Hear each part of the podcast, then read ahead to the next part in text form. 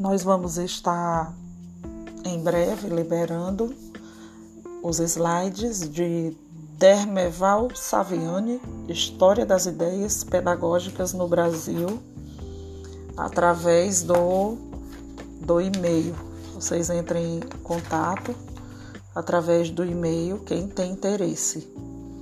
Tá? Então, são os períodos que o livro aborda.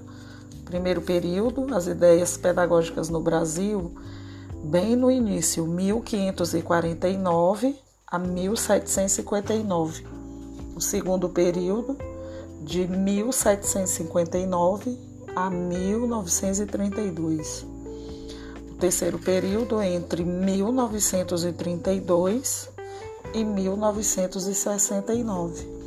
E por fim, o quarto período, que é abordado no livro, que vai do período de 1969 a 2001. Então, os slides vão estar disponíveis no e-mail.